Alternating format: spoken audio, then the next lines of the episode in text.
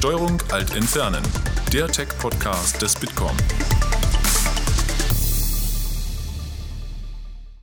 Hallo und herzlich willkommen zu einer neuen Folge Steuerung Alt Entfernen mit mir, Linda van Rennings, und einem Vortrag von GitHub-Gründer Scott Chacon, den er auf der Hub Berlin zum Thema Kundenservice gehalten hat. Als Co-Founder von GitHub hat Scott einen wesentlichen Beitrag dazu geleistet, aus der Idee von ein paar Freunden eine der bedeutendsten Plattformen für Softwareentwickler werden zu lassen. Welche Rolle dabei der Kundenservice spielt, warum man nie, nie, nie Do Not Reply E-Mails verschicken sollte und wieso man das eigene Produkt unbedingt selbst nutzen sollte, verrät er in seinem Vortrag, den er auf Englisch gehalten hat. Viel Spaß beim Zuhören. Hello, everybody. Thank you so much for having me today. Um, it's been a great conference, and uh, I realize I'm one of the last people here holding you back from beer soon, so I'll try to make this as quick as possible. So, um, my name is Scott Chacon. I was at GitHub. I was a co-founder of GitHub, and I'd like to tell you a little bit about what that was and what I'm going to talk about today. So I started at GitHub with a handful of friends of mine when there were, there were four of us all together, and I was there for eight years and grew the company two orders of magnitude um, to about 450 people-ish before I left. And I learned a lot of things in, in GitHub that when I went to start my own new company, I've started to, to apply, and so they asked me to kind of talk about a couple of things. And the thing I want to talk about today, there's a lot of different things we could talk about. The thing I want to talk about today is the thing that I think everybody knows German, Germans are best at, which is customer service. So I want to talk about the really interesting things about customer service and about that I learned at GitHub that I would apply to, to anything. So these are some of the things that I did at GitHub, working at a startup, growing a startup from almost nobody to, to you know, a medium-sized, large business, you end up doing just about everything. And customer service was one of the things that affected all of these different areas. And so I don't want this to be about what you should do. I don't, I don't particularly like talks like that. I want this to be about what I would do in any company that I do moving forward and why I think it's valuable, right? So the things I want to talk about today are using your own product, right? Not everybody does this. I think that it's something that everybody that's a founder, everybody that's a CEO should take very seriously about learning what the product is like, listening to your customers when your customer is somebody other than yourself as well, to really get an idea of what the frustrations of your users are and augmenting people over replacing them. So I'll start first about using your own product.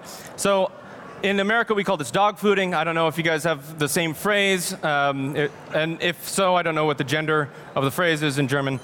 D dog fooding, maybe. And we, it means using your own product. And I find this to be one of the most valuable things that I would never start a company that I wouldn't want to use my own product every day. So I still, to this day, I haven't worked at GitHub in two years, and I still use GitHub every day, just about every day, and I have for about 10 years now. It's an incredibly valuable part of the ecosystem of what I do all of the time, and I feel like it's really important as an owner of a company to try to be as deeply committed to the thing that you're making as possible, which includes using your own product as, as a customer if possible. One of the interesting stories that, that I always found really valuable is Airbnb. How many of you are staying at Airbnbs while here in Berlin?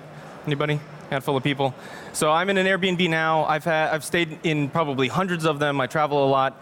And one of the things that always struck me was that the co-founder of, of, or the founder of Airbnb stayed in his own Airbnbs, lived out of Airbnbs for several months at the beginning of his company, which I think gave him great insight into what it's like to be a customer for his company, what it's like to be a host for his company. He still rents out. Even today, you can go stay in his house in San Francisco through, through Airbnb. So he's still a host in the system. And I think that learning what it's like to be a customer or to be a part of the ecosystem of the company that you're in is one of the most important things you can do to learn what is right and what is wrong with your own product. And I think it, most of these industries, most industries would really value, would really take a lot of value from this. And it's really valuable for your business as well because it tells you on a real visceral level what is frustrating about your own product. I feel like, uh, just to take one example, the taxi industry, I feel like if people in, that owned taxi fleets in San Francisco or New York had done the same type of experiment and tried to get around town and do all of their transportation only using their own taxis, that Uber would have been less of a threat because they would have seen all of the real frustrations that there are in using taxis to try to get around everywhere and tried to fix that before Uber came and, and took it away from them, right? And I think any of these, these things as well, language learning, I have a language learning startup. I try to use it every day. I use it all the time. I try to learn a language. I think that if you're interested in language learning and you're looking at different apps out there, you should see is are the people that work there learning languages, right? Are, is the CEO becoming fluent in a new language every three or four or five years? Because if not, that means that they're either not using their own product or they don't really care that much about language learning. And either way, I feel like that's not a valuable thing, or their product doesn't work.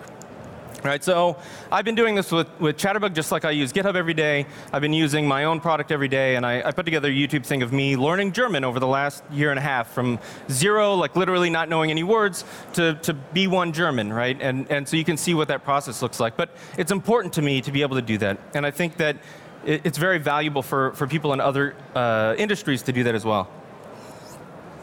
The next thing is to listen to your customers. So, one of the things you can't do as a founder or, or a CEO of your company is go through every path that every customer goes through, right? There are hundreds of different paths, hundreds of different types of customers. You can't do all of them. I think it's valuable to do it something yourself so you have a real visceral connection to your product and, and understand the, the shortcomings, but you also want to see what other people are having problems with, what other people are being frustrated with. And the reason why this is really important is because I feel like a lot of companies don't value making feedback easy. Don't value listening to their customers in a way where they try to make it as easy as possible for their customer to vent frustration. So I'll give you an example. I'll pick on Twitter. I'm only picking on companies that I, I really like and I use a lot, but I'll pick on Twitter. If you have a problem with Twitter, this is very common in a lot of web based sites. I encourage you to go to your own site and try this, right? Come up with something that you think might have been frustrating, make up something, and see how long it takes you and how much work it takes you to actually submit something to your own company and say, this is a problem or this is a frustration that I'm having. So this is very common. You find a help link, it takes you to a knowledge base and it says, please do our work for us, right? Please go through, do the research, figure it out on your own. We really don't want to hear from you unless we absolutely, unless there's no other way to do it.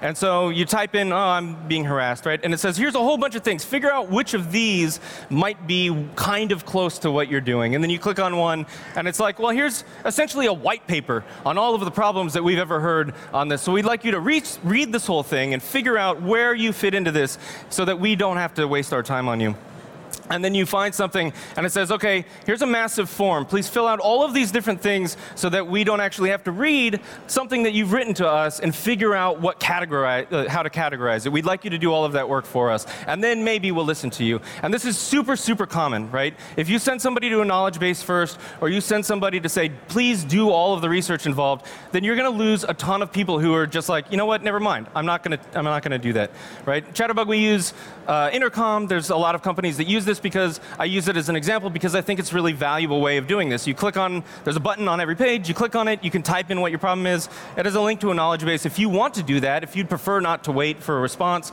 or for a human being to look like that.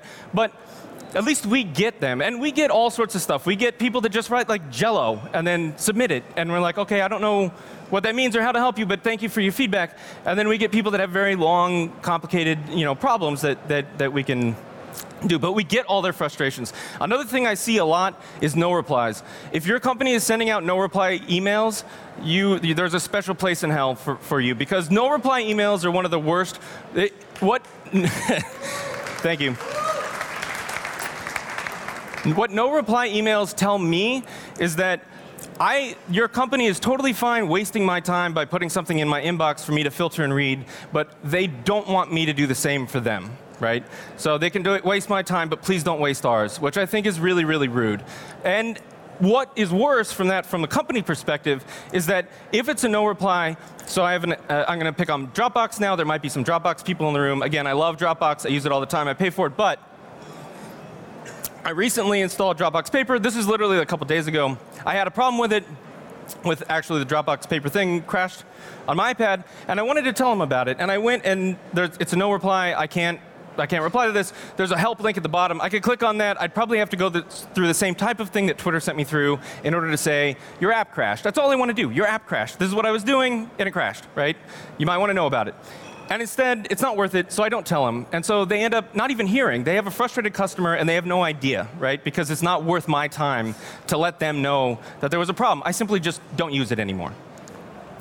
So, why I think this is really valuable is I think your customers' frustrations are the best defense that you have about uh, from getting disrupted at some point, right? Because if your customers are frustrated, and especially if they if you don't know about it, then those customers will eventually find somebody else that is not as frustrating, and then you lose, right? And this is what happened to the taxi industry. They didn't care. They thought they were protected by regulation, and somebody figured out how to get around that and solve all of their customer service problems that that had been plaguing them forever, but they didn't care because they thought that people didn't have a choice, and and now they're in huge, huge trouble, right? And then the final thing that I'd like to talk about that goes down this line is augmenting people over replacing them. So there's some VC guy that I, I heard say, name a profession, I'll tell you when computers can do it. I think this is a very common theme, sort of in the technology industry, is that computers are taking our jobs. This causes a lot of angst, I think. But I don't think that this is true, right? I think that technology, like all technology in history, is going to end up augmenting people so that the things that people do well can be done better and can be done more efficiently. And there can be a combination. Because I don't think that things that computers are good at and the things that people are good at overlap very much. And I think that the things that computers are good at are very easily measurable. And so it's very easy to find value in them. And things that humans are good at are soft skills that are much harder to measure, and computers are horrible at. And so, if you can't measure it, it's very hard to tell whether it's valuable or not. And so, I think people tend to highly undervalue the, the skills that humans are good at in a way that if you're not listening to your customers and if you're not using your own product, you can totally not notice, right, until it's too late, until you've lost customers, until you've lost business. So, what I'd rather say is name a profession, and I'll tell you how computers could make humans better at it.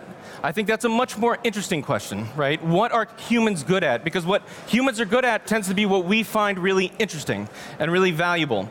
And, and I think technology can augment that in a more interesting way than replacing it. So, I'm going to tell you two different stories that go along these lines. One, I came here from San Francisco. I live in San Francisco most of the time, and I live in Berlin about a, a week a month or so, so I do this, this trip a lot. And I'm going to tell you a story about my recent adventure at Newark Airport. So, Newark Airport is in uh, sort of the New York area.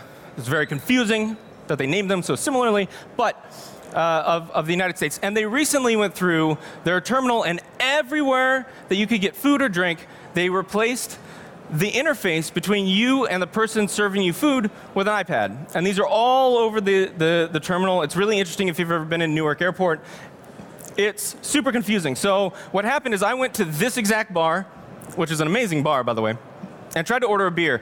And what should have happened is I could have sat down, there's a person standing right behind that. I could have said, hey, can I have a beer? And they say, sure, here's a beer. And I go, thanks, here's five bucks. And that's it, right? I get my beer, I know what's happening the whole time. Instead, what happened is I have to use these iPads, so I have to go through a whole menu, right? I can just say, hey, I want a beer. Like, that's very easy to do. Instead, I have to use the limitations of this technology to tell it what I want and then I finally tell it what I want, and then it has a problem and it doesn't tell the, the person behind. So I can see the person not get the message for like 10 minutes. And so I'm sitting there waiting for the beer, and then finally uh, I figure it out, I debug their thing, it goes through, it still takes a while, and then I finally get my beer right as I'm about to leave because I wasn't sure if they even know about it or not, right? And, and this is a massive failure. And I stood in this terminal for five minutes and just listened, and everyone was pissed off. There was no one happy with this system. But I guarantee you that the people that design the system probably don't stand in this terminal very often and probably, you know, only know the best case scenario of this. And you literally just have to stand there for five minutes and listen to what people are doing. And it's incredibly frustrating because there is speed, maybe, if you know how to do it, there's consistency, certainly, generally, but there's no empathy, right? There's no one to listen to you. There's no one, if it goes wrong, there's no way to tell somebody about that and be listened to. And that's very, very important. And I think it's very common as we start trying to remove people from our industries. I'll tell you another tale that, that to, to, wrap things up, which is the happy tale of the Nutcracker. So, about every year, ish, I try to take my family to see the Nutcracker at, at Christmas time, sort of a family tradition. Um, we've been doing it since my daughter was very young. And the Nutcracker is 125 years old, right? It's a very, very old thing. The music is the same, the story is the same. But this is what it looked like in the 1800s. This is what it looks like today, right? It's the same thing, but it's massively better right? And most of this has to do with technology, with applying technology to making something that humans are good at and find interesting better. And I find that very compelling. So, for everything from costume design to, to training of the musicians, to training of the, of the dancers, to lighting, to sound, to miking, to theater design, to buying your tickets, selecting seats, all of these things are better than it was in 1892. And you can do this with just about, with, with tons and tons of stuff, especially in performing arts, right? I mean, you can go see Hamlet, and now people are still interested in this. This is a 400 year old thing, right? And so I don't think, this is my daughter, um, uh, that, I, that I took to, to the Nutcracker in San Francisco, and I don't envision her seeing Robot Nutcracker, right? And so, what I'd like you to think about in the, whatever industry you're in is are you doing Newark Airport or are you doing the Nutcracker, right? Are you trying to take something that is fundamentally interesting and valuable to human beings and has a human component and making it better through technology? Or are you removing that unmeasurable thing in order to make more money or to make things more efficient, and in turn losing the love of your customers. So, in a nutshell, uh, use your own product if you can. I think it's incredibly valuable for you. I think you should want to. I think you should be passionate about the thing that you're running, the thing that you're doing. Life is too short to not be. Listen to your customers for all of the stories that aren't you, and augment people over replacing them if you can do that. Or to put it another way, dog food, don't use no replies, and Nutcracker, not Newark. Thank you very much. Das war der Vortrag von Scott Chacon auf der Hub Berlin. Ich hoffe, ihr habt ein paar Tipps zum Thema Kundenservice mitgenommen und hört auch beim nächsten Mal wieder rein. Den Vortrag als Video findet ihr übrigens auch auf unserem YouTube-Kanal und den Link dazu findet ihr wie immer in den Show Notes. Ich sage Tschüss und bis zum nächsten Mal bei Steuerung Alt Entfernen. Das war Steuerung Alt Entfernen, der Tech-Podcast des Bitkom. Weitere Folgen findet ihr auf www.bitkom.org/podcasts.